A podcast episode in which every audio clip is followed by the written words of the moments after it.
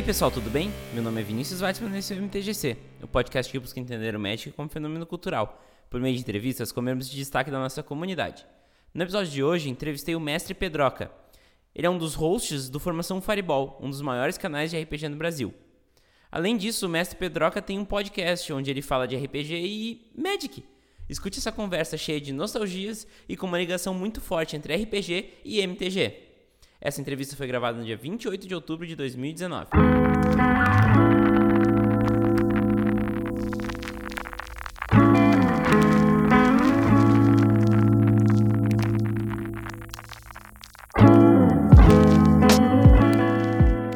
A terceira temporada do MTGC é trazida até vocês pela Burmana.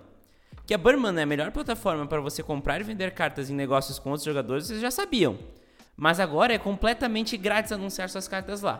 Não é promoção, não é campanha, é gratuito mesmo para todas as cartas cadastradas na plataforma sem usar o serviço de curadoria. Assim você tem sua loja dentro da Burmana que vai te ajudar a vender suas cartas muito mais rápido. Tá esperando o quê? Não perca tempo e acesse logo www.burmana.com e saiba mais.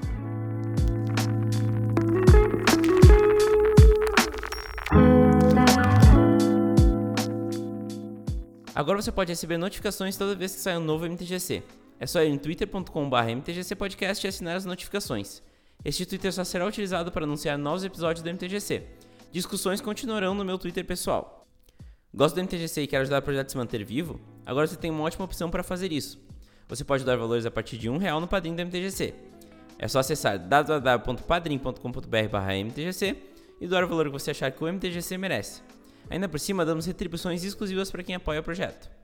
Inclusive, os padrinhos da categoria Aprendiz de Urza para cima têm seus nomes citados no MTGC. Diego Leão Diniz, muito obrigado pelo seu apoio ao MTGC. Além do padrinho, agora temos também um PicPay, para quem quiser uma opção para ajudar o podcast. É arroba MTGC Podcast lá no app que é conhecido como Canivete Suíço dos Pagamentos. Em breve teremos outras novidades. O Magic Fest é semana que vem para quem está ouvindo esse podcast na, na data de lançamento. Me procure no salão que eu estarei lá nos três dias pra gente poder jogar um Commander e participar do bingo do Commander do MTGC, que vai dar um deck inteirinho para quem completar a cartela. Mais informações? Falem comigo na hora lá no evento. Espero vocês lá e agora fiquem com a entrevista.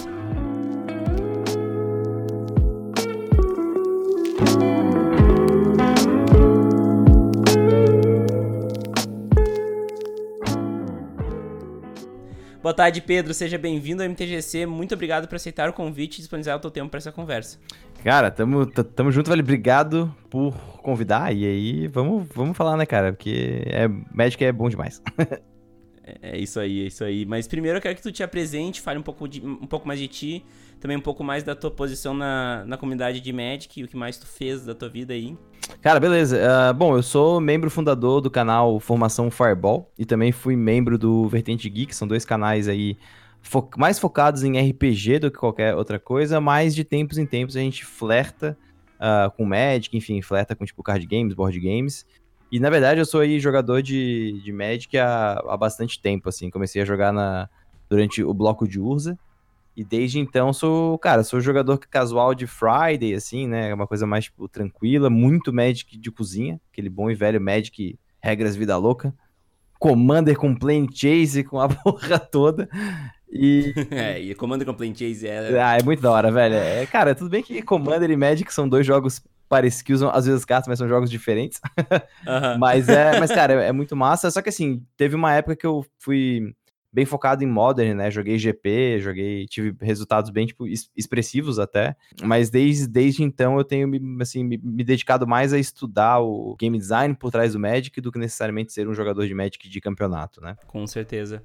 Bom, então vamos só situar a galera aí. Eu queria saber de início onde tu se criou, de onde tu tá falando agora, qual a tua ocupação e como o Magic entrou na tua vida. Cara, eu tô falando de, Flor de Florianópolis, Santa, Santa Catarina, tenho 29 anos. Uh, minha profissão, eu sou coordenador pedagógico de uma escola internacional aqui na, na capital, então eu, eu exerço um cargo administrativo pedagógico, né? Administração escolar. E o Magic entrou na minha vida, na verdade, através do RPG, cara. Foi, eu jogava RPG com o, os guris do prédio. E aí um dia eu vi eles jogando Magic e eu falei, porra, cara, isso aí é maneiro, cara. Quero jogar isso daí, parece legal. E aí na época não, eles não me, não, não me deixaram jogar, assim, né? Eles tinham as cartas deles, eles não, não, não me deixaram jogar. Eu fui jogar anos mais tarde, ali uh, já mais próximo do tipo bloco, bloco de USA mesmo. E, aí, cara, aí foi, foi muito sinistro, assim, foi, foi muito massa. A partir dali eu joguei sempre, né? Sempre tive uh, decks casuais, e aí mais ou menos ali quando saiu Return to Ravnica, que eu realmente falei, não, beleza, vou começar a jogar competitivo mesmo. Show de bola. Bom, e como é que foi essa primeira experiência com o Magic ali, que tu chegou na mesa ali, a galera tá jogando outro jogo ali, como é que foi essa primeira percepção e a primeira experiência pegando as cartas e experimentando? Cara, foi, foi, muito, foi muito sinistro, porque assim, uh, os, os guri do prédio eles jogavam Magic num. Uh, claro, com as regras normais, tudo, né? Naquela época ainda tinha dano na pilha, eu lembro disso. E, mas uma coisa que, era, que me chamou bastante atenção é que eles jogaram na época um formato que só anos mais tarde eu fui reconhecer como draft. Ou melhor, como Cube Draft. Né? Eles, eles tinham uma pool de cartas que, eles, que era coletiva, todos colecionavam juntos, e eles faziam o que eu imagino que hoje seja um draft, né? E, porque eu lembro que eles passavam as cartas de um lado para o outro, tu montava o deck na hora, tu pegava a, a, mana, né, os terrenos diretamente da caixa, era uma coisa diferente, assim. E então o meu, o meu primeiro contato com o Magic já foi num formato não padrão daquele um contra um, mas já tinha esse aspecto social de conversar sobre o jogo antes mesmo de começar a jogá-lo, né? Fantástico, isso mostra muito sobre o que é o Magic, né? Tipo, e acho, acho legal também que tu teve esse começo linkado ao RPG, que é um começo até bastante comum da galera, né? Mas ah, super, Que cara. ultimamente, eu acho que hoje em dia é menos, né? Mas na época. É, era... Não, e, cara, hoje em dia, pior que também tem bastante, cara. Porque assim, tem que lembrar que na época também era a época que tinha as, as magazines, né, cara? Tinha essa, hum. essa ideia de, da, dessas zines, tu ia em banca de jornal, essas coisas, tu comprava revistas sobre RPG, né? A saudosa Dragão Brasil, que tá em formato digital hoje em dia. E também tinha uma, cara, de Magic, que se eu não me engano era Deckmaster o nome. Acho que era isso, cara, não lembro. Eu acho que eu, eu lembro de alguma coisa assim. É, até tinha uns, uns artigos do tipo Patrick, do tipo Patrick Chaplin, umas coisas assim. E, e era. E eu, e eu lembro que assim, elas ficavam na, no mesmo setor da revistaria. Então, aqui em Floripa, pelo menos, a gente tem uma loja muito expressiva na história do tipo Magic catarinense, que é a Dragon's House ela é uma, um, um ícone na cidade justamente porque ela aglomerava as pessoas que jogavam RPG e Magic, e você jogava no mesmo andar. Então, no mesmo dia, você podia ir jogar um, um, um campeonato de, de, tipo 1, né?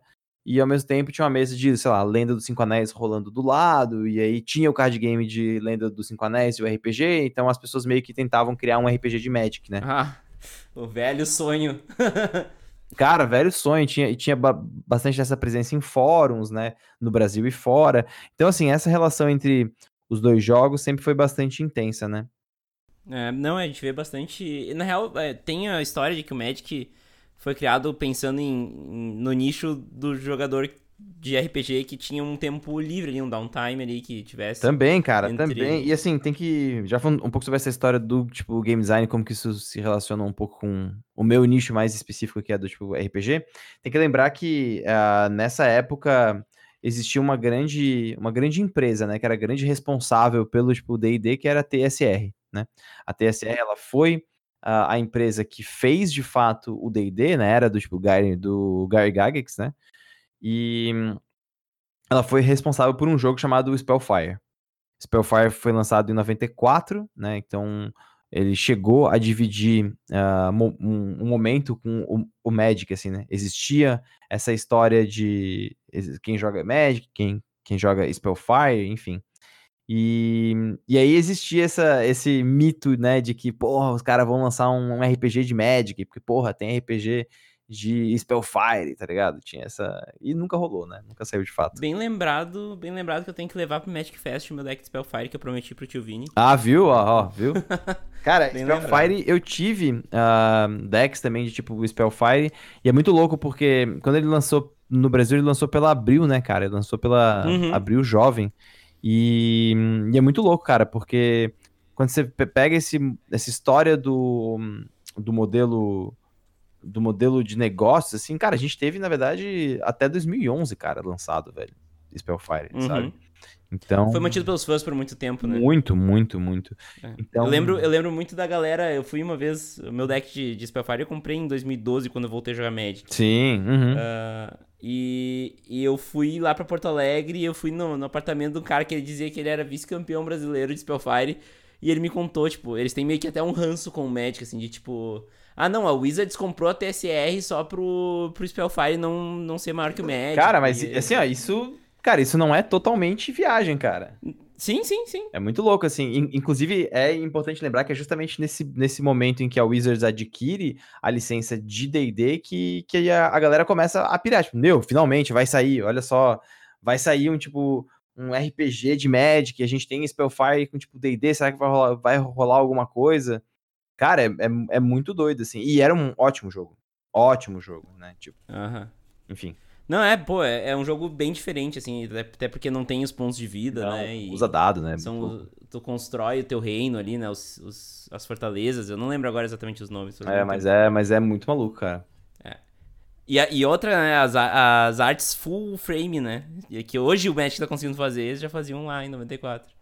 Sim, exatamente. Muito doido. Mas enfim, ah, depois dessa, dessa digressão aí que foi super boa, ah, vamos continuar aqui. Eu queria saber como tu se define como jogador de Magic, porque tu já disse que teve uma fase casual, uma fase mais competitiva. Como é que tu se define hoje? Ah, cara, hoje em dia, hoje em dia eu jogo Magic de cozinha, porque mesmo no Magic Arena, ah, fazendo aí bons resultados no tipo standard, cara, eu acho que o cara tem que se divertir jo- jo- jogando Magic, e hoje eu não tenho tempo pra ficar grindando ah, torneio, essas coisas, então, pô, hoje eu sou um bom e velho jogador de cozinha, cara. Mas assim, aquele jogador de cozinha que vai com deck, assim, de perder os amigos, sabe? Aham, aham. Já tô pegando o estilo. É, exato, essa é a parada. Tipo, eu vou com, a- com uns negócios assim, tensos. Aqueles techzinhos no, no Commander. é- Claro, claro. Mas assim, também tem, tem uma coisa importante, né? Hoje em dia, cara, com o lançamento do Magic Arena, é muito mais fácil eu estar por dentro do T2 do que ir pra uma loja, entendeu? Com certeza. Isso também foi uma coisa importante, assim. é, durante muito tempo eu fui. Eu ia pra loja religiosamente se- sexta e quarta-feira, quarta, não, sexta e terça, terça-feira pra poder jogar Modern e sexta pra poder jogar T2. Aí o tempo ele foi apertando, eu só ia na terça-feira, eu perdi um pouco da conversa sobre o T2. Agora, cara, com Magic Arena, pô, eu consigo jogar com a mesma galera, sabe? Online, discutindo meta, falando sobre, treinando pra torneio. Isso foi muito maluco, assim. Tinha, teve um, um cara que tava treinando pro tipo, Magic Fest, ele queria fazer um, um Gauntlet, né? E eu tinha mono- o, tipo, o Mono Red completo. Falou, cara, pô, treina comigo e não sei o quê. Então joguei com ele via Arena, sabe? E é, isso, é, isso é muito legal, assim. Muito louco mesmo. Bom, Pedroca, o que que o Magic mudou na tua vida? Essa é a pergunta de um milhão de dólares. Cara, ah, pois é, é difícil isso, né, cara? Aham. Porque, tipo. Cara, como que eu vou explicar isso? Porque assim, eu, eu, eu, não consigo definir exatamente o que mudou, porque eu não consigo pensar na minha vida sem Magic, né? Eu acho que hoje em dia, por exemplo, eu me, eu me defino muito como um produtor de conteúdo para jogos de RPG e jogos de estratégia, né? Por exemplo, Hearthstone, quando eu comecei a jogar Hearthstone, eu peguei para poder jogar sério e tal, joguei torneios a nível nacional e fui bem, peguei Legend mais, mais de uma vez e tal. E muito disso vem por conta do pensamento crítico que o cara tem que ter no Magic, né?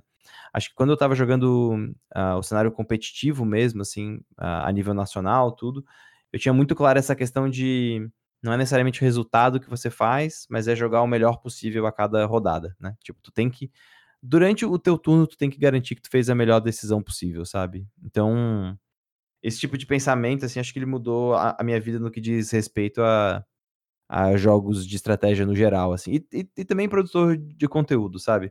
Nunca busquei aí ser o maior canal de RPG do Brasil, mas acabou coincidindo que hoje nós somos. Talvez por causa, né, que cada vídeo que a gente faz, a gente quer fazer do melhor jeito possível, sabe? Aham, sim. E aí é muito bom. Vai se ferrar.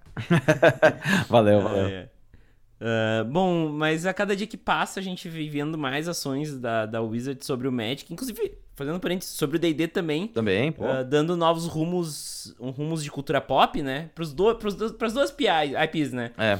Ah, e, e, assim, eu, eu- a gente vem perguntando pra todo mundo qual a opinião sobre isso, porque tem muita gente que é conservadora nisso e, bah, não, pô, tão. Que nem eu vi muita reclamação de que Eldraine tem um, um teor mais infantil, né? E Nossa, daí eu pelo gosto contrário. sempre de explorar isso, né? É, Eu adoro.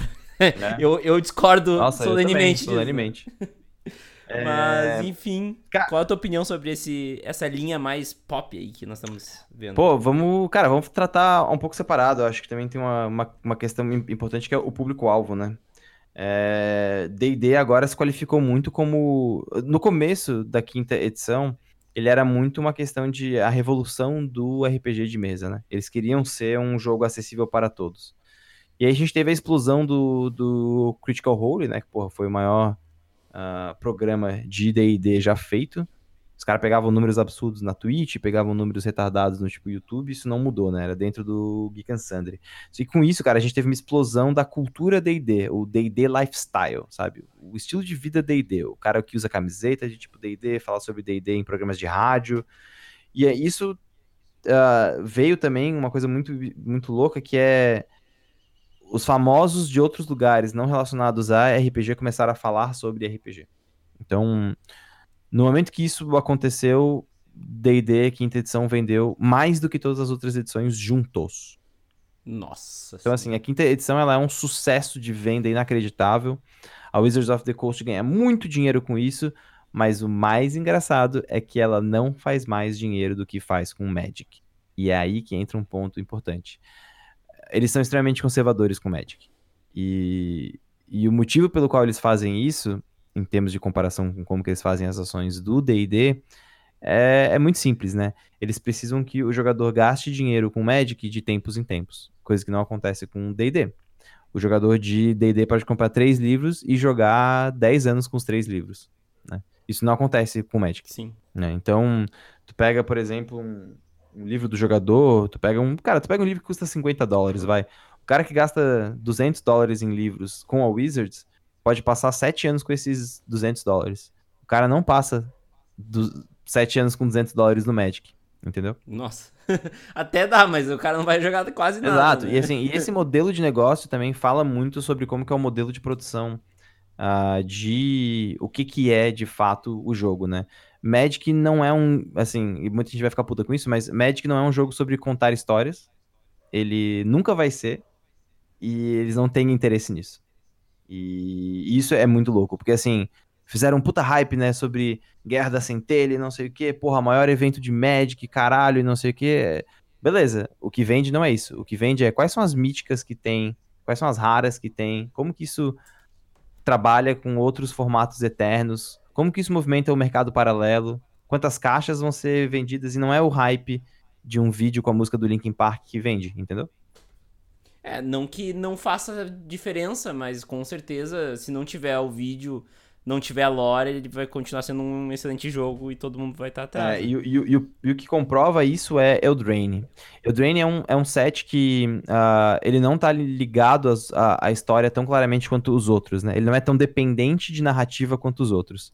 Tu pega uma carta, por exemplo, tu pega Love Struck Beast, não, pior que eu não sei como é que ficou a tradução, mas tu pega essa besta, tu rapidamente re- reconhece, porra, é a Bela e a Fera. Beleza. A carta já conversa contigo sem precisar dialogar com, com, com a história do jogo. Agora tu pega uma carta tipo, ah, remover a Spark. Porra, tu quer saber que porra é essa, entendeu? Tu, Uhum. tu quer en- entender exatamente o que que isso significa dentro da história do jogo. E aparentemente o que a Wizards vai estar vai tá fazendo vai estar vai tá desenvolvendo essas pequenas histórias, né? A gente vai ter aí um retorno a retorno a Zendikar em breve, né? Um retorno Tem inteiros também, tem, né? tem Teros também. Então, assim, todas essas coisas falam um pouco da, da história do jogo e também ajudam, né, claramente, a dialogar com qual é a história que está sendo vendida no jogo, né? Então, hoje em dia, como, como que eu vejo essa tipo de produção, né? Cara, não é à toa que eles... Assim, tu para pra poder pensar na arte do Oco, né? O Planeswalker Oco. É uma Uhum. arte que comunica muitas coisas diferentes, né? Um tipo de personagem diferente, uma inclusão de personagem diferente, ao mesmo tempo que ele, ele é um possível vilão do set, né? Tem essa coisa do o que, que ele faz no set, qual é a, a relação dele com o jogo das cortes e tudo mais, e ele é azul e verde, não, ele não tem a cor preta que normalmente no Magic é associado à coisa vilanesca, né? Uhum. Mas o quanto que isso importa pra poder vender as cartas, talvez nada. Entende? Talvez importa mais que ele tá quebrando todos os formatos, né? Exato. ter. Exatamente. né? E, e aí quando tem um ban, por exemplo, ah, eles vão banir, eles vão banir Field, eh, Field of the Dead, não vão banir o Oco, mas a maioria dos decks joga com Floresta e joga com Oco, sabe? Então, sete dos oito decks de, de, de Legacy desse último final de semana já jogaram com ele. Até Pioneer já quebrou com. com Até. Pioneer. Então, assim, ah, o que eu acho que realmente movimenta a cultura do Magic, e aí eu ah, digo isso até por conta de outras entrevistas que eles já deram, é o quanto que o tema do set afeta efetivamente o que que o o que que as cartas fazem e o quanto que isso importa pra venda, né? Sim, claro, não, claro. Tudo se resume a isso, né? Não, é, e, e- e a gente não pode ser ah, ingênuo de achar que não é isso, né? A Wizards of the Claro. Coast e a Hasbro, na verdade, a Hasbro, o grande foco dela com o Magic é sim mamar o máximo de dinheiro que eles conseguirem. Isso ficou ultra claro nos últimos produtos premium deles, né?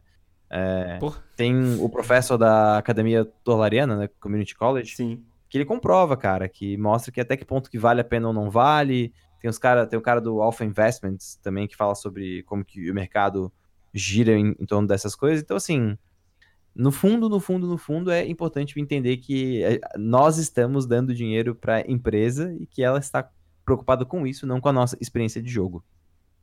É, exatamente, exatamente. Bom, Pedroca, vamos adiante aqui, vamos falar do papel cultural do Magic, né? Eu queria entender, até acho interessante que tu tem essa, esse viés desses dois mundos, né? Ah, de, de qual é o papel cultural mais importante do Magic pra ti, né? Porque a gente sabe que o Magic, ele tá intrínseco na nossa vida e ele acaba permeando tudo, mas sempre tem uma parte que é mais importante pra nós, né? Sim. Cara, pra mim, na verdade, é o aspecto, é o aspecto sociocultural, assim, de. Não do que ele representa, mas do que ele proporciona, sabe? Acho que a sensação de tu juntar a rapaziada em casa pra tomar uma gelada, pedir uma pizza e jogar um, um mesão, por exemplo, é surpreendente, sabe? Eu pego também por ah, coisas como, por exemplo, quem, tá, quem joga muito torneio local, assim, estadual, eventualmente, né, invariavelmente, na verdade, o cara vai precisar viajar, então esse rolê de combinar com quem vai com o carro de quem, quem volta. Aí um, um dos caras do carro faz to- top 8 e todo mundo tem que esperar ele voltar, sabe? Sim. E, assim, é- e, cara, isso pra mim foi a maior mudança, cara. Foi a maior mudança, assim, de celebrar vitórias enqu- enquanto a- amigos mesmo, assim, né? Eu jogava o. Eu, inclusive, por um tempo, eu ajudei a, tipo, organizar o, o torneio de Legacy catarinense, né? O circuito O CLC? é, o circuito Legacy catarinense. E, e tem o playmatch aqui com o mapa do tipo, estado, tudo. X é, meu Deus, meu, meu, meu parça, X te amo. E, e assim, um- uma das coisas mais legais que eu gostava era aquele sábado que a gente se reunia todo mundo junto pra ir de carro pra tal cidade, falando sobre besteira, falando sobre Magic e outras coisas. Chegava lá, jogava, rezava pra alguém do carro fazer top 8 pra poder ver mais jogo, sabe? Então, e, e tinha gente que a gente só via uma vez por mês no sábado, porque eram caras de outra cidade, mas que tu sabia que iam estar lá, sabe? Então, esse aspecto social do jogo que eu acho fantástico, assim, que quem tem.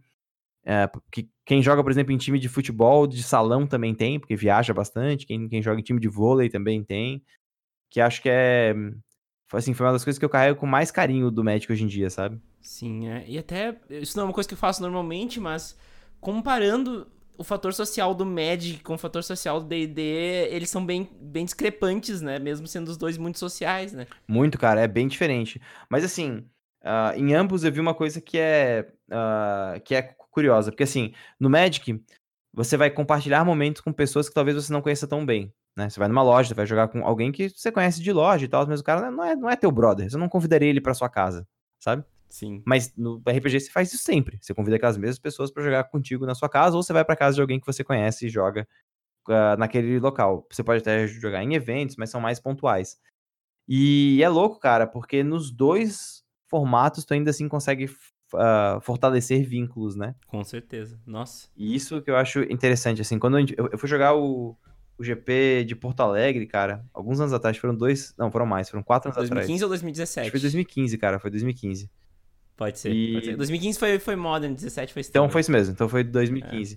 E, cara, eu fiz um 0-2 drop de UWR Control, assim, ó, tão feio, cara, tão feio, assim, ó. fiz 0-2, dropei, falei, cara, vim até Porto Alegre pra dropar em 0-2, cara, vou jogar, foda-se, vou jogar só torneio paralelo, tá ligado? E aí eu resolvi seguir um conselho do Willy, Willy Edel, que tava lá, Uhum. mostrei pra ele o deck, brinquei, falei, porra, cara, tá aqui, porra, eu sou careca também, cara, me ajuda. Ele falou assim, ó, cara, se não tá jogando com. Na época tinha. É, tava, tinha, a gente tinha o WR com Sphinx, né? Ah, Se não sim. tá jogando com Uhum. 4 Sphinx main deck, tá jogando errado. Aí eu, porra, velho. Beleza então. Botei porra das 4 Sphinx. Cara, eu fiz 24-0 em, efe- em, tipo, eventos paralelos. Cara, saí com um monte de caixa. Foi muito legal, assim, porque, pô, teve um contato com um cara que foi pro player, que é pro player, né? Hall of Famer. Hall of Famer. Contato com pessoas do Brasil todo, assim, caras que eu já via, sabe, o, o, Paulo, o próprio Paulo, né? Várias, várias pessoas que são, porra, são pessoas importantes pra, tipo, comunidade que tu tá lá dialogando. E eu sou carudo pra caralho, né, cara? Eu vou lá, falo mesmo, falo, porra, cara, te vi jogando tal parada, posso ver o deck? Então, isso são coisas legais, assim. É, e, e o evento de Magic, ele tem essa coisa, né? Essa, essa junção de todo mundo por um, por um interesse em comum, né? E, e é uma coisa tão comum, né? Porque, Sim. tipo, to, toda semana tem evento de Magic na lojinha, entendeu? Tipo, Exatamente, cara, exatamente. GP, Mesmo né, seja pequeno, cara, toda semana tem evento de, lo de Magic na tipo, lojinha. E aqui, cara, que eu, eu faço aí um, um chamado pra ir pra loja, cara. Tipo, vai pra loja jogar, cara. Uma das melhores experiências que tu tem, na minha opinião, né? Jogando Magic é tu jogar na loja com os caras que vão pra loja. Porque isso cria uma, uma amizade entre, entre as pessoas de uma camaradagem mesmo, né? O cara quer, tu quer ser camarada porque é importante pro seu jogo, pro seu jogo melhorar, sabe? Tu quer ter parceiros de treino. Sim, claro, tá louco. Não, e daqui a pouco, quando tu vê, tu fechou uma mesa de RPG com a galera lá. Ah, não, é, esse, esse é o básico, né, cara? A gente fechou uma mesa de Legend of the Five Rings, assim, pô, a gente tava jogando e tal, o cara, porra, cara, vocês, vocês lembram de Legends? Porra, era massa pra caralho, é, o card game era irado, ele, não, cara, o RPG, eu, porra, velho, vamos jogar agora, ele, porra, vamos, tocamos pra casa do cara e jogamos, tá ligado? Muito ah, foda-se o torneio de sexta, tá todo mundo deck merda mesmo, vamos, vamos jogar essa parada. Exatamente. Muito, Muito, massa, bom, cara, muito, bom. massa.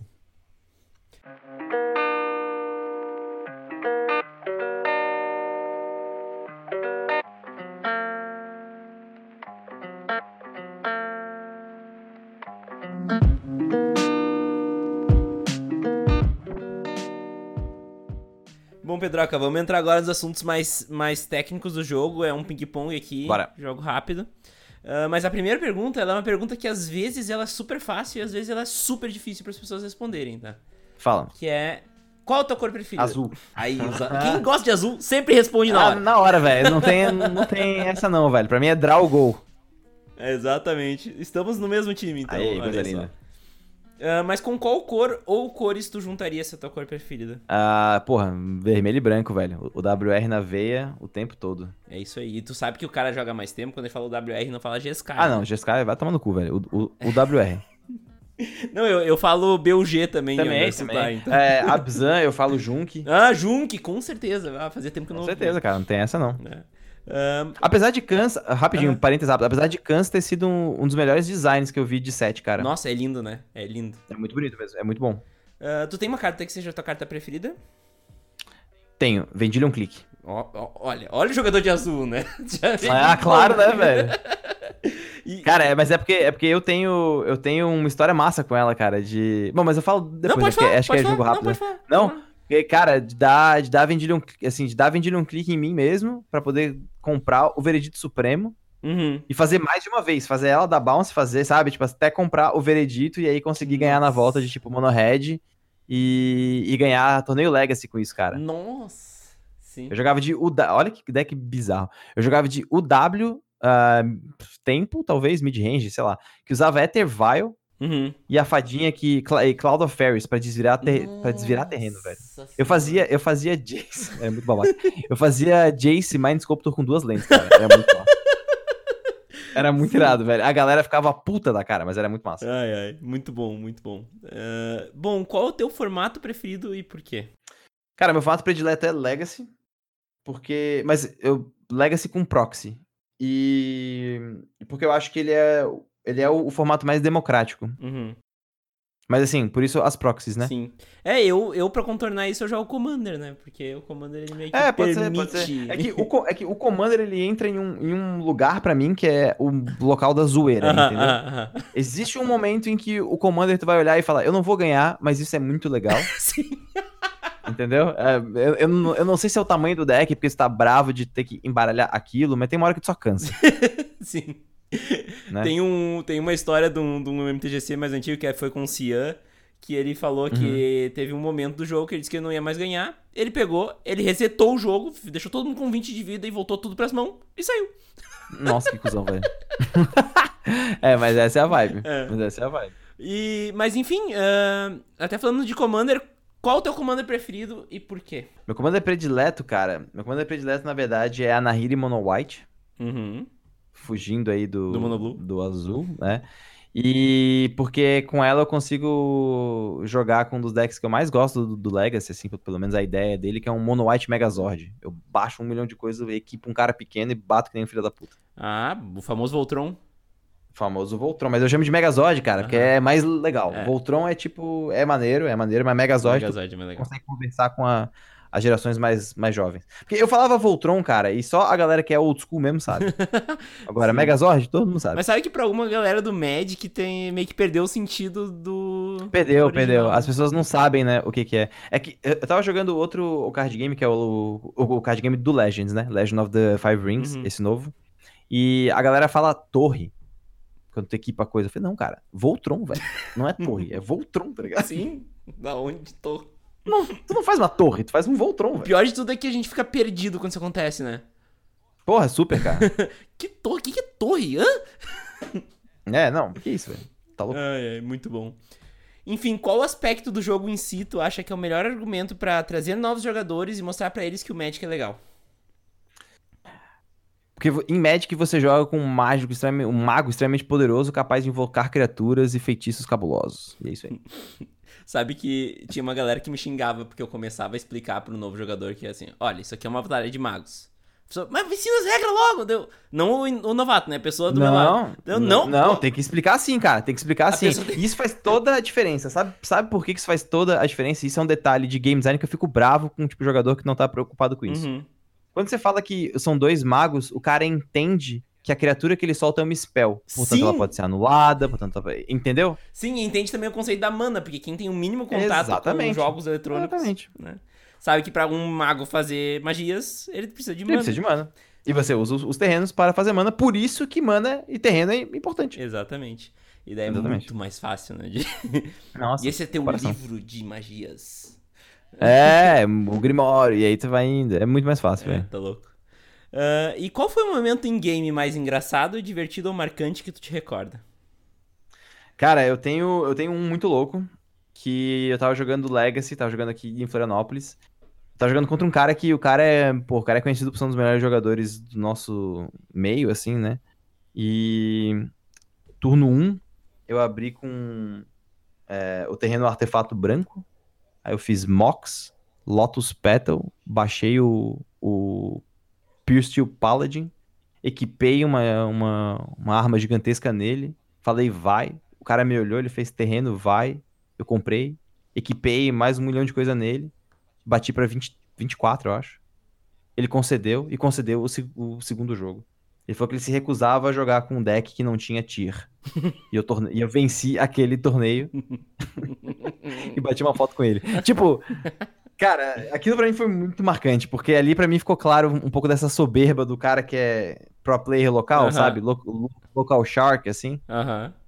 Pra mim foi importante. E aí, torneios mais tarde, depois eu, tipo, conversei com ele, enfim, a gente ficou de boa. Mas pra mim ali foi importante vencer um torneio grande de Legacy local com um deck que eu fiz em casa, né? É, a cozinha ganhando da, da mesa da loja.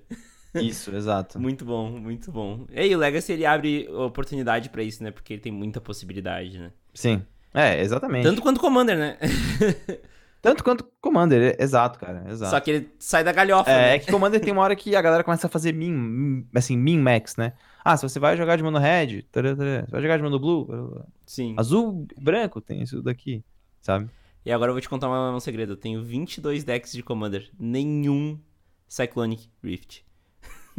Aí sim, cara. Aí sim, tu tá certo, velho. Cyclonic Rift é coisa de dedo no cu, velho. sim. É, cara, é, muito, é muita sacanagem, velho. É muita sacanagem. Sim. Não, e eu tenho dos 22, 12 tem só ring, o resto não tinha paciência. É, é isso aí. É isso aí, eu concordo. Cara, só ring é uma carta que tem que ter, velho. É, é, na real, assim, eu tô comprando devagarinho, né? velho? Com 22 Claro, decks, claro. né? pô? É, não, aí é, aí é foda. É que eu, eu prefiro ter mais 10 decks que não tem um só ring e depois vou comprando só ring, do que eu não ter esses 10 decks, entendeu? Ah, com certeza, com certeza. Que é. E, cara, nesse ponto eu entro no, num outro rapidão, cara, que é a vantagem de tu jogar com deck pré-made, velho. Hoje em dia eu tô só nessa vibe com uma, uma galera em casa. Uhum. Tipo, cara, eu, eu comprei o- os Commander pra mim, porque. Até pelo fator valor, né? Sim. São cartas que sobem de valor. E eu falei, cara, vamos jogar só com isso daqui. Não, mas o deck. Não, cara, vamos, vamos jogar com a experiência fechada. Alguém propôs uma, experiência, vamos jogar com isso. Cara, é muito divertido. É muito bom, é muito bom. Eu sempre falo, Muito bom. cara, se tu vai comprar o produto pré-construído, que é muito bom fazendo parênteses, ah, Sim. acha mais quatro, mais três caras, que agora são só quatro decks, né? Repa- Sim. reparte o kit completo e joga um mesão completo com, com os decks. Não, cara, completos. vale muito a pena, velho. Vale muito a pena. É, Tipo, é outra total, experiência, assim. é outra experiência. Eu joguei a experiência de, de Commander de 2016 e a de 2019 agora. E foram muito boas, nossa. Ah, sim. Total. Total. Eu joguei de Atraxas e, a. E a Cadena, então eu fui bem também nas escolhas. Ah, com certeza. com certeza.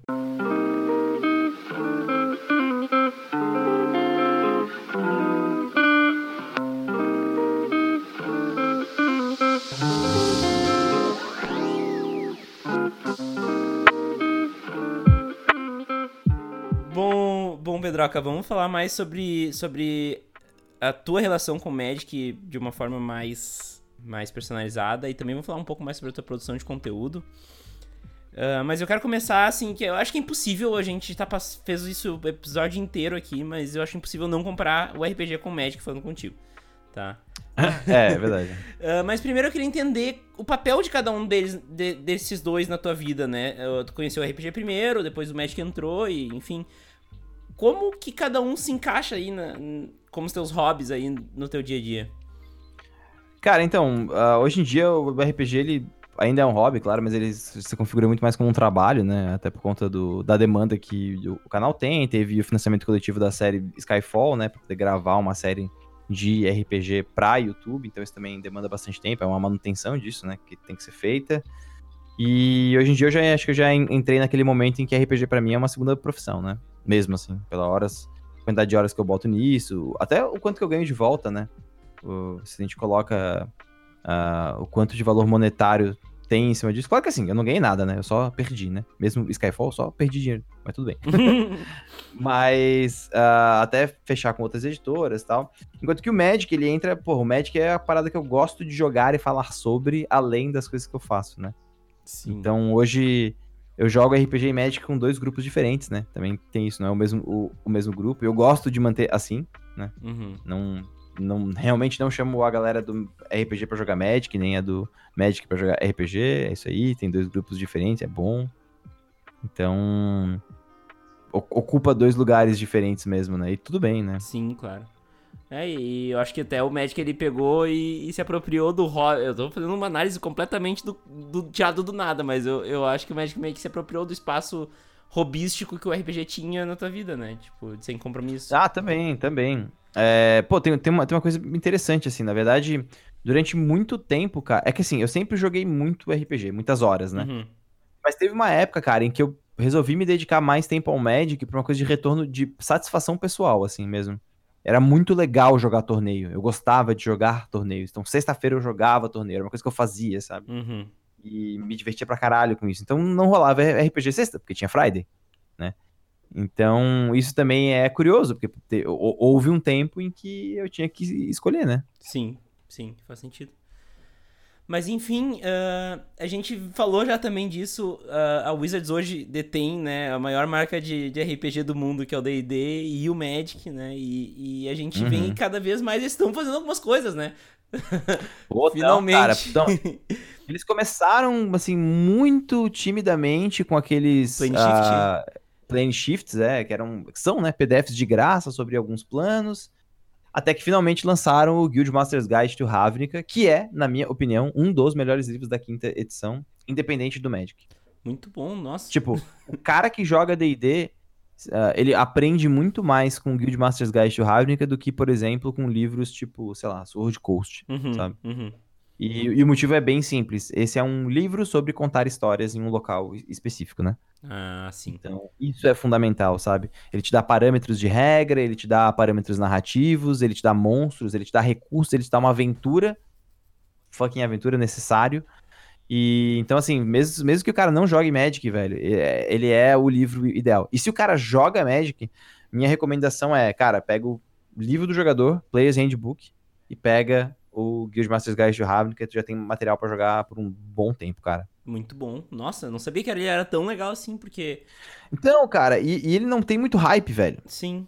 Isso é o bizarro, porque a galera. Porque tem isso, né, velho? Ele, na verdade, eu não, eu não sei porque eu não tenho esses dados, tá?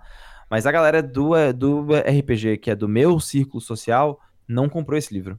Sim, sim. E não tiveram interesse em comprar esse Eu livro. andei estudando a recepção do livro, no, principalmente na gringa, né? É, vendo por YouTube, vendo por fórum e tal, eu vi que muita gente ficou decepcionada que não era os, os grandes cenários de D&D das antigas, né? É, mas aí a gente volta à, à parada. Eles fizeram isso por quê? Eles fizeram isso porque exatamente eles querem vender a edição que eles queriam fazer hype, Claro, que era Ravnica. Claro. Entendeu? E- mas daí vem a questão que eu acho engraçada. Você não encontra, por exemplo, a ficha do Nicol Bolas no livro. Pois é, né? É um pro... Você não encontra. Você não encontra fichas de, por exemplo, os zumbizão lá que atacam a cidade. Você não encontra, não. Não tem a ficha da Liliana, entendeu? Ah, eles E assim- fizeram, eles fizeram antes de Guerra da, da Centelha, né? É, é, É. na verdade, a- o setting, entendeu? E por que, que eu acho que isso é um problema? Porque quem vai. Quem vai comprar o livro por causa do set não vai ter acesso às coisas do set. Sim, Isso é um problema, entendeu? com certeza. Não, tá louco? Na minha opinião, é um problema de, tipo, design de campanha, mesmo, assim. O livro é muito bom, independente disso. Ele é ótimo, cara. Quando ele descreve os distritos, porra, irado. Quando ele... A aventura é muito boa. É, mestrei aqui em casa, pô, fantástica. A aventura é massa pra caramba mesmo. O esquema das guildas é muito maneiro, ele dá uma outra vibe. Mas, por exemplo, ele não te dá regra pra ser Planeswalker, ele não te dá regra pra conjurar magia de acordo com humana. São coisas assim, né? Pois é, e tem uma outra coisa, né? Eu, eu falo muito sobre o fato de que os dois mundos são multiversos, né? São, exatamente, Então, exatamente. não é tão difícil de tu começar a pensar em um overlap, né? Tipo, logicamente, no D&D é. É. muito mais fácil tu viajar entre os planos, né? Sim, mas ao mesmo tempo, assim, eles meio que falam, né? Tem aí, eles meio que falam que é possível, né? Tem, Uhum. é, existe essa possibilidade. Não, Então- claro, e... Então, tipo, daqui a pouco vamos fazer um set de MTG em, em Forgotten Realms, sei lá. Entendeu? Ah, não sei, cara, não sei. Eu acho que existe, que assim, que não, eu, eu não acho que vai ter, Uhum. tá? Eu não acho que vai ter, mas eles poderiam lançar um tipo unstable, Sim. sim? Pode ser um tipo, sei lá, um unplanned, um unplayed, sei lá, unrolled, alguma coisa assim que tenha a ver com, tipo, essa parada de D&D, de fato, né? Ah, já fizeram uma espada de... de... É, Sword of Dungeons and Dragons, né? é. É, é verdade.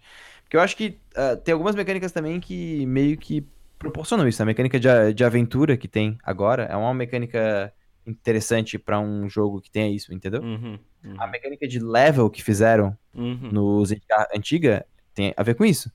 Se tu for pensar, cara, o Zendikar foi o primeiro set que abertamente assumiu a gamificação de, tipo, personagens. É verdade, não tinha pensado nisso Né? ainda. E seria uma ótima oportunidade de lançar um RPG em Zendikar. E olha só, a gente vai ter Zendikar daqui a pouco, entendeu? Não duvido nada, Não né? sei. Não, eu- cara, eu não duvido nada, velho. Wizards, Wizards of the Coast é malucona, eles podem fazer várias paradas bizarras, mas eles sabem ganhar dinheiro, velho. Então, É. só aguardar. Zendikar é, o, é, o, é conhecido como The Adventuring World, né? Então, É, exato, exato. então faz sentido. É, e, e, inclusive eu, eu tava acompanhando a live tua com o Roxo lá no Formação Fireball falando sobre isso, né? E vocês, com- Ah, vocês comentaram assim que às vezes até parece que é mais fácil ter um RPG de Magic mesmo, do zero, do que tu querer ficar fazendo setting pra D&D, né? Sim. Porque o Magic ele tem todo o multiverso pronto já, né? Tipo. é, um, é um multiverso É, à cara, parte, né? Exatamente. Tipo, eu não, eu não. Cara, eu não sei, velho. Eu sei que assim. Pode ser que eles façam, pode ser que eles não façam e tudo bem. Sim. Entendeu? Tudo bem. Tipo, acho que quando as coisas derem overlap, vai ser maravilhoso. E assim, se eu fosse o lead designer, se eu fosse o lead designer para D&D, o próximo suplemento que eu, que eu lançaria, sem sombra de dúvidas nenhuma, seria um presente de car. E, né, junto com o lançamento da coleção, focado nas mecânicas das cartas. Tipo, Uhum. então se existe a mecânica de, tipo, aventura, tem que ter alguma coisa no livro para D&D que fale especificamente sobre essa mecânica. Se é uma tipo, mecânica de landfall, precisa ter isso, entendeu? Ou então botando, aplicando alguns conceitos do Magic pro pro D&D, como Mana e Planeswalker, que tu falou, né? com certeza. Cara, a gente fez, tipo, o vídeo do Formação Fireball, a gente fez dois vídeos, né? No primeiro deles, eu, a gente deu meio que um panorama geral sobre a história dos Nicobolas e tal. E aí, a gente fez um suplemento de graça, um PDF de graça, com regras para Planeswalkers, né? Ah, Tipo, legal. se você for um Planeswalker. Ah, depois, acho que eu posso até botar o, o link e te passar, caso Isso. queira dar pra galera que Uhum. tá ouvindo. Mas a, a ideia é simples, assim. É tipo, qual, quais são as coisas que tu pode usar de acordo com o mana. Aí tem uma progressão de classe, de Planeswalker, mas qual- qualquer um pode ser. Entendi. Então, é maneiro, assim. São, claro, são- eu não sou designer, né? não- eu, não, eu não tenho uma equipe de design gigantesca por trás, né? De tipo playtest, mas é pro cara ter uma ideia de o que que pode ser feito. É, e daqui a pouco até com os inputs da galera jogando, pode trazer alguma coisa a mais, né, pra... Ah, sim, com certeza. Cara, eu, eu tô pra poder fazer uma stream em Ravnica, velho, há muito tempo. Nossa, tá louco. Chama, chama os magiqueiros aí pra gente fazer isso. Fizemos Magic Não, e eu queria fazer com a galera cosplayer, velho. Pra poder fazer as paradas da hora, tá ligado? Vai, tu conhece a Meg ainda, é só chamar a Meg.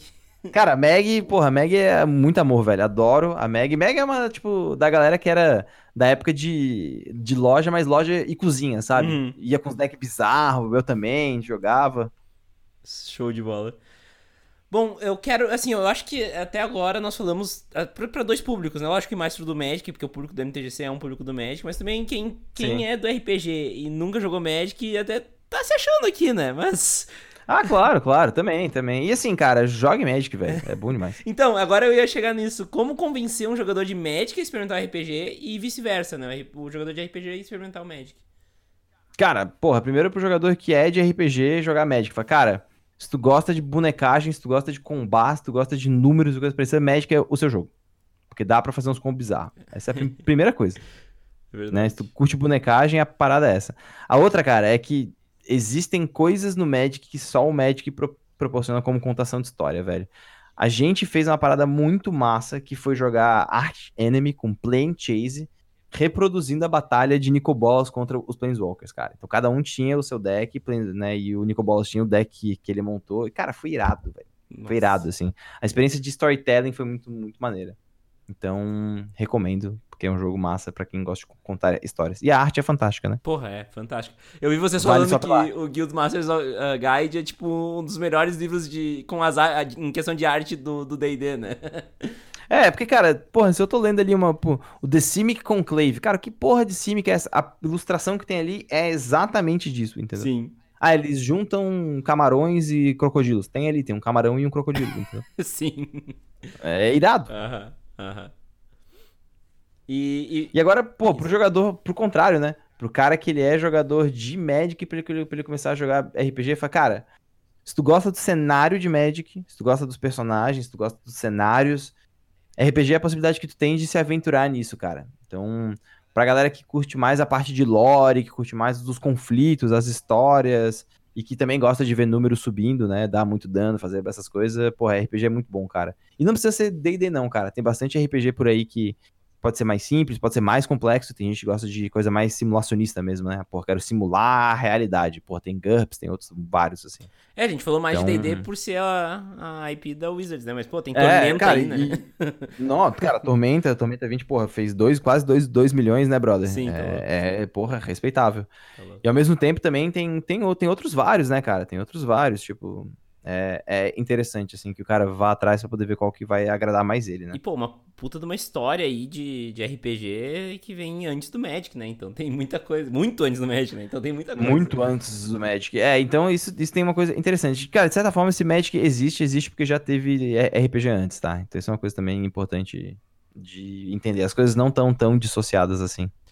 Então tá. ah, vamos falar então um pouco de produção de conteúdo. Eu acho que é importante a gente abordar isso na tua relação com, com os dois mundos. E, primeiramente, Cara, uh, como é que é fazer aquelas mímicas que vocês fazem? Vocês tiram do nada? Como é que é no, no Formação Fireball, né? Ah, é, não, ali é tipo loucuragem, velho. Não tem essa, não tem essa não. Tipo, é seja o que Deus quiser, é isso aí, é muito nós, fechou. Muito bom, porque, porque tipo, aquilo ali dá um dá uma vida diferente para dá um ritmo diferente, uma vida cara, diferente. Cara, e olha que bizarro, cara, olha que bizarro. Um cara mandou mensagem para mim no tipo, Twitter e falou: "Porra, cara, eu tinha que apresentar o trabalho da escola com um brother, era vídeo, a gente gravou um vídeo sobre Revolução Francesa usando o mesmo sistema que vocês". e ficou irado, velho. Eu assisti o vídeo até o final, ou seja, porra, tem uma coisa que funciona mesmo, cara. Não, é porque tipo, aquilo que seria um downtime ali, tu, tu tem a quebra, né? Um pro outro que Sim, também. Mas o outro cara não tá parado do lado, entendeu? É, exato. E, cara, a gente tenta fazer o mais dinâmico possível aí. A nossa ideia é simples, cara. A gente quer fazer RPG de maneira acessível aí para qualquer um que queira começar a jogar, sabe? Então, uhum. tem que ter isso. Tu vê, meu primeiro contato com Formação Fireball foi uma vez que vocês fizeram um, um vídeo de Magic. E daí eu achei muito foda então, o formato. cara, isso é muito curioso, velho. Sabia que o vídeo que a gente tem. Um dos vídeos que a gente tem mais visualizações, acho que é o terceiro ou quarto, é um tutor místico que a gente fez. É um vídeo ensinando a jogar Magic. Nossa, sério? Juro. Durante muito tempo, o nosso canal era extremamente bem ranqueado no tipo, YouTube brasileiro também por causa disso. Porque a gente tinha uns temas específicos que meio que ninguém fazia sobre, sabe? Uhum, uhum. E, tu, e tutorial de Magic era um deles. Nossa, bah, que doideira, né? Porque o Magic realmente é um jogo que o cara vai começar a jogar e trava, né? Ele vai procurar no, no YouTube. O Manente ganhou muito view assim também, né? Sim, velho, sim. E aí, ele é de Floripa, né, velho? Sim, sim. E a gente nunca conseguiu gravar junto. Olha só. Bizarro, velho, bizarro. E bicho é brother mesmo, a gente dá, dá gank direto, se fala, tá ligado? Sim, claro. O bicho tinha que jogar RPG com nós, ele não jogou ainda, mas ele vai. mas aí eu vou te dar uma outra dica, depois a gente conversa sobre isso, depois em off. Opa, aí sim, aí sim, aí sim. Uh, mas enfim, uh, por fim eu queria que tu nos mostrasse um pouco mais também dessa dualidade, né, na tua vida, no conteúdo, porque tu também tem o teu canal barra podcast, né, e depois a gente vai falar mais pra fazer o jabá. Opa, não, cara, então, uh, velho, olha que bizarro. Quando, quando a gente começou aí a, a produzir as paradas também no, no Vertente Geek, que era um outro canal que, que a gente uhum, teve antes, uhum. né? Uh, a gente, pô, tava naquela vibe de, ah, o que, que a gente tá produzindo, como é que a gente vai produzir e tal. Eu falei, cara, tem coisa que eu quero fazer que eu não quero ter que passar pelo, por mais ninguém. Eu quero eu, eu, eu mesmo fazer, foda-se, não sei o quê. E aí, quando eu fiz esse canal pessoal, também eu fiz focado no, na figura do mestre, tá ligado? Uhum. Tipo assim, porra, o cara que vai mestrar, às vezes, precisa de dicas específicas, um lugar para poder debater algumas coisas, e aí nasceu o canal. E o louco, cara, é que às vezes o que eu tô fazendo é tipo, cara, vamos, pro, vamos produzir uma coisa aqui junto, a gente e tal, não sei o quê. E é muito engraçado, porque cai pau exatamente em cima do que o cara precisa, sabe? Pô, o cara precisa disso aqui, sai direitinho, assim. Então, isso é muito bom, mas dá muito trabalho, cara. Dá muito trabalho. É, pô, eu imagino, eu só com um podcast já tô enlouquecendo, eu imagino tu com é muito, é muito louco, velho. É muito louco. Porque é... tu tem ainda a tua rotina de dia a dia, né? Tem mais isso. Não, tem isso, cara. Tem isso. É, assim, tem que lembrar que além disso, cara, eu tenho eu tenho trabalho de dia a dia. Tem tipo, sei lá, né, esposa, enfim, tem todo, tem todo o rolê, tá ligado? Uhum. Não é, não é e simplesmente jogar é... cartinha e, e, jogar RPG. Não, não. Até, até, até assim, eu, eu tento ao máximo juntar as coisas para poder tirar alguma grana com isso, né? Então, por exemplo, comecei a streamar na tipo Twitch, né? Uhum. As coisas de Skyfall eu faço na tipo Twitch, eu escrevo as paradas uh, na Twitch, enfim, tento fazer o máximo das coisas possível para poder juntar, né, cara? para não ser com, com, completamente separado e tirar alguma grana com isso. Então, Uh, assim, tentar fazer direito, né? As coisas como, como tem que ser, sabe? Com certeza. Não, e até tu falou de Skyfall e eu lembrei que eu tinha uma pergunta pra fazer do Skyfall eu não fiz. Opa, uh, Dale. Mas assim, até, pra, até abrindo espaço pra um jabazão aí, mas explica um pouco mais pra galera. Eu acho que a galera do Magic, principalmente, acho que tá mais perdida do que, que é o Skyfall, de onde veio, para onde vai, né? Eu sei que tu já tá vendo de Tormenta 20 também, né? Também, parte. também. Então, o que, que, Cara, que, que é? Vai lá. Skyfall ele é um cenário de uh, fantasia trágica me medieval. E ele é duas coisas, né? Ele é esse cenário para jogar RPG e ao mesmo tempo, cara, ele é também uma série que você pode ver a gente jogando nesse cenário, né? A primeira temporada foi gravada usando os temas de D&D e a segunda temporada vai ser gravada já com Tormenta 20, né, que é outro sistema. E então, pô, se o cara tá pensando pô, quero ver como é que é RPG e tal, cara, só digita Skyfall RPG, vai no tipo primeiro episódio. Claro, ali teve a questão da produção, né? A gente gravou em tipo, um estúdio, uma captura de áudio diferente e tal, mas é essencialmente aquilo que vai acontecer na mesa da sua casa. Fantástico. Então, é legal, cara. Foi, a, gente teve, a gente tá com mais de 200 mil views, eu acho, no tipo, primeiro episódio, assim. Uhum. E tá, pô, tá muito massa, velho. Tá muito massa. É uma pegada tipo Critical Role, só que com o teu próprio cenário? É, não, é, é exatamente ah, isso, cara. É exatamente isso, entendeu? Pode e isso, isso faz toda a diferença, né? Porra, porra, muita diferença, né? Sim, é muito maneiro. É muito maneiro, cara. Mas muito bom e, e até legal porque, tipo, por tu tá levando pro Tormenta 20, tu tá abrindo mais um mais um sistema que o cara pode aprender a usar no, Sky, no Skyfall, né? Porra, cara, e assim, ó, velho, entre D&D e Tormenta, hoje em dia, velho, pra ser bem honesto, pega, pega a Tormenta e o motivo, cara, o motivo é, é bem simples, velho tu quer ter alguma coisa que fale diretamente com você, velho. Hum. Tu quer ter uma coisa que seja acessível, né? Então, porra, tem a parada de ser Brasil, tá ligado? Tá em português, tu consegue achar suplementos, tu consegue achar coisa. Literatura, né? Literatura sobre, tá ligado? Então, velho, é só, é só alegria. Literatura com Leonel Caldela, né? é, que não é qualquer um, né, cara? Exatamente. Mas é isso aí, Pedro. Acho que vamos chegando mais pro fim do episódio agora. Vamos falar, fazer jabás e, e recados finais aí. Mas eu quero cara, agradecer, assim, ó, do fundo do meu coração tua presença pô, eu ia falar just, justamente isso, cara. Obrigado por ter, tipo, convidado. É sempre bom falar sobre, sobre, sobre Magic, cara. Magic é muito irado. É, exatamente. A gente falou até em off, né, que a gente provavelmente ia terminar isso aqui com a sensação de que dava para falar mais sobre Magic e RPG, justamente porque aqui foi uma entrevista, né? A gente tava falando mais sobre a tua relação daí com os dois, com os dois mundos, né? Mas isso aí ainda vai, vai acontecer ainda um, um, episódio de Magic RPG aí no, no MTGC, fiquem ligados, provavelmente na quarta temporada. Ah, opa, irado, é, irado. É, é, o primeiro, primeiro assunto que eu tô pensando aqui pra, pra quarta temporada. Até porque hoje, no dia da gravação, é o, prim, é o primeiro dia da minha, mesa, da minha nova mesa de RPG que eu tô voltando depois de uns 3, 4 anos parado. Então. então eu vou voltar, no, voltar pro ritmo, né? É, exato, velho, exato. Uh, mas enfim, primeiramente quero te agradecer do fundo do meu coração. Foi muito legal falar disso, principalmente no dia que eu tô aqui hum, preparado para receber uma galera pra jogar RPG. Foi, isso foi uma casualidade bizarra, muito boa. boa, né? É, ia falar, foi uma casualidade mais irada, é. pô. E, enfim, te deixar aí com a palavra pra te falar, te mandar um recado aí pra galera e fazer teu jabá de tudo que tu tem pra fazer jabá aí. De, pode ficar à vontade. Cara, então eu vou fazer em ordem aí do que o cara pode ficar interessado, velho. Primeira coisa, procura formação Fireball no, no YouTube. Lá a gente faz vídeos sobre RPG e também Magic. A gente vai começar a fazer com maior frequência. Tamo, já organizamos os esquemas de câmera, tudo para poder atender aí e conseguir fazer uma coisa maneira.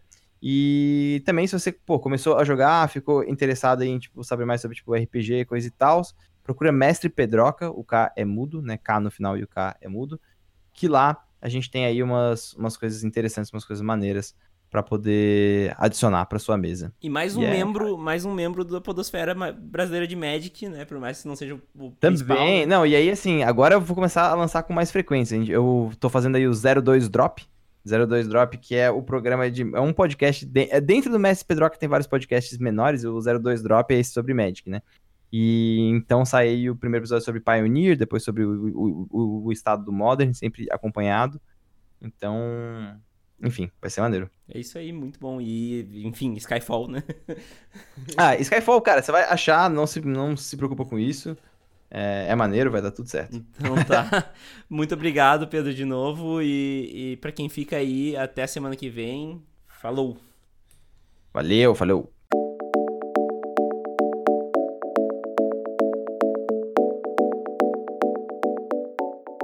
Gostou desse episódio? De onde veio esse tem muito mais. Quer ouvir todos? É só acessar o Spotify e procurar por MTGC. Você também pode procurar pelo MTGC no seu agregador de podcasts preferido. Se quiser colaborar com o projeto, o MTGC também está no Padrim.